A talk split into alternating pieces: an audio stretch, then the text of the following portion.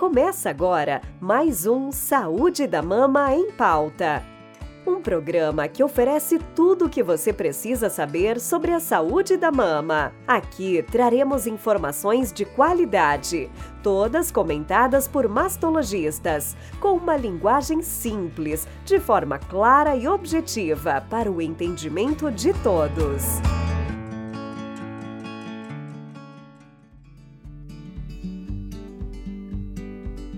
A mastectomia foi o tratamento padrão para o câncer de mama por mais de um século. Entretanto, a reconstrução mamária permaneceu controversa por muito tempo.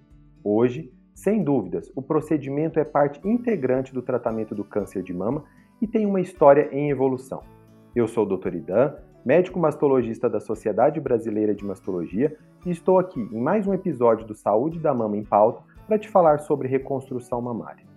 Bem, com a consagração da cirurgia conservadora como método oncologicamente seguro para o tratamento do câncer de mama, a mastectomia possui indicações restritas, mas ainda é necessária para muitas pacientes. A mastectomia consiste na retirada de toda a glândula mamária e a reconstrução tem o objetivo de restaurar esse volume mamário ressecado. Diferentes opções para reconstrução mamária estão disponíveis, seja ela imediata aquela que ocorre no mesmo ato cirúrgico da mastectomia, ou tardia, seja também através de tecidos da própria paciente ou através de materiais sintéticos.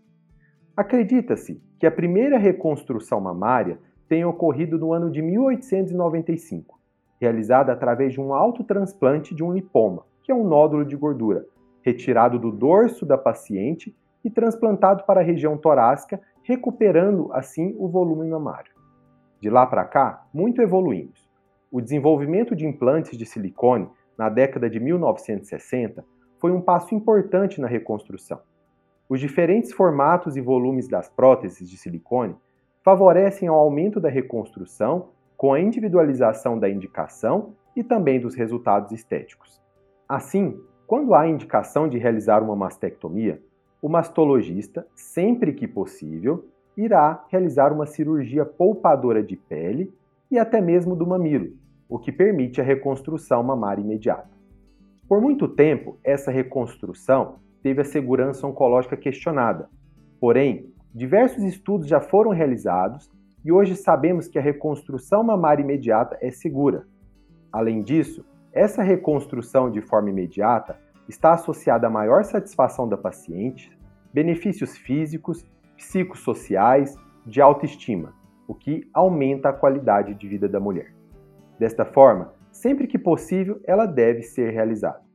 Contudo, em alguns casos, seja por condições técnicas e ou condições clínicas da paciente, essa reconstrução pode ser postergada e realizada de forma tardia, o que também irá beneficiar a mulher, mantendo a segurança oncológica. Ou seja, reconstruir não aumenta a chance do câncer voltar. Na reconstrução mamária, independentemente do momento ou técnica realizada, é importante considerar que a mama reconstruída não será uma combinação perfeita ou substituirá a mama natural. Ela irá restaurar forma e volume mamário. E é esperado que na mama reconstruída haja alterações de sensibilidade na pele, cicatrizes, mudanças de temperatura no local e, como qualquer outra cirurgia, a reconstrução também pode apresentar complicações. Frequentemente, também é necessária uma abordagem da mama contralateral, a mama sadia, para permitir que o resultado estético final seja o mais simétrico possível. Temos também aqueles casos em que a própria paciente não deseja reconstrução, Algumas optam por usar uma prótese dentro do sutiã, que além de imitar a aparência das mamas, proporciona ao corpo o peso necessário para manter a postura correta. Nós vimos que a evolução da reconstrução mamária permitiu a individualização da paciente. Assim, conhecer as opções de reconstrução antes da cirurgia ajudará a se preparar para uma mastectomia com uma visão mais realista do futuro. Por isso, mulher, sempre converse com o seu médico mastologista e com a equipe multidisciplinar que te acompanha. Tire suas dúvidas sobre riscos e benefícios de cada procedimento cirúrgico.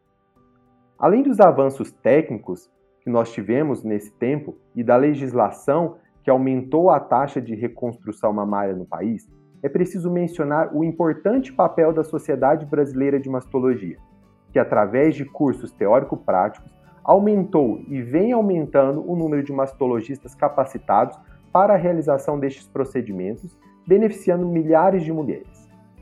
Se você gostou do nosso episódio de hoje, compartilhe com amigos e familiares e fiquem atentas aos próximos episódios dessa série de reconstrução mamária. Caso tenha alguma dúvida ou sugestão, é só nos enviar através dos canais oficiais da Sociedade Brasileira de Mastologia.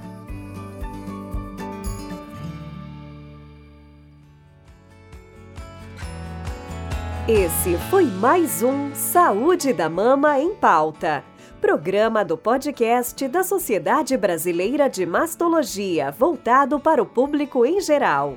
Toda semana temos um novo episódio para você. Fique por dentro de todas as nossas novidades, nos seguindo nas redes sociais, SBMastologia no Instagram, Sociedade Brasileira de Mastologia no Facebook e também através do site sbmastologia.com.br.